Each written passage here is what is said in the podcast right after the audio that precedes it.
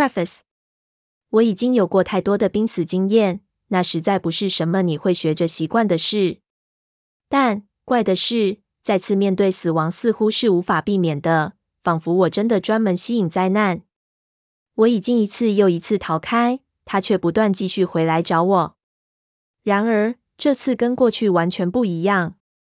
你可以逃开你所怕的人，你可以尝试与你所憎恨的人搏斗。我所有的反应都朝那类杀手、怪物、敌人发动。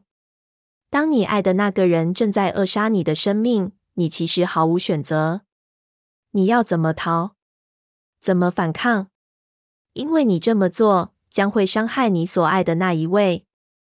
如果你所能给的只有你的命，你怎么能不给？如果那人真是你的挚爱，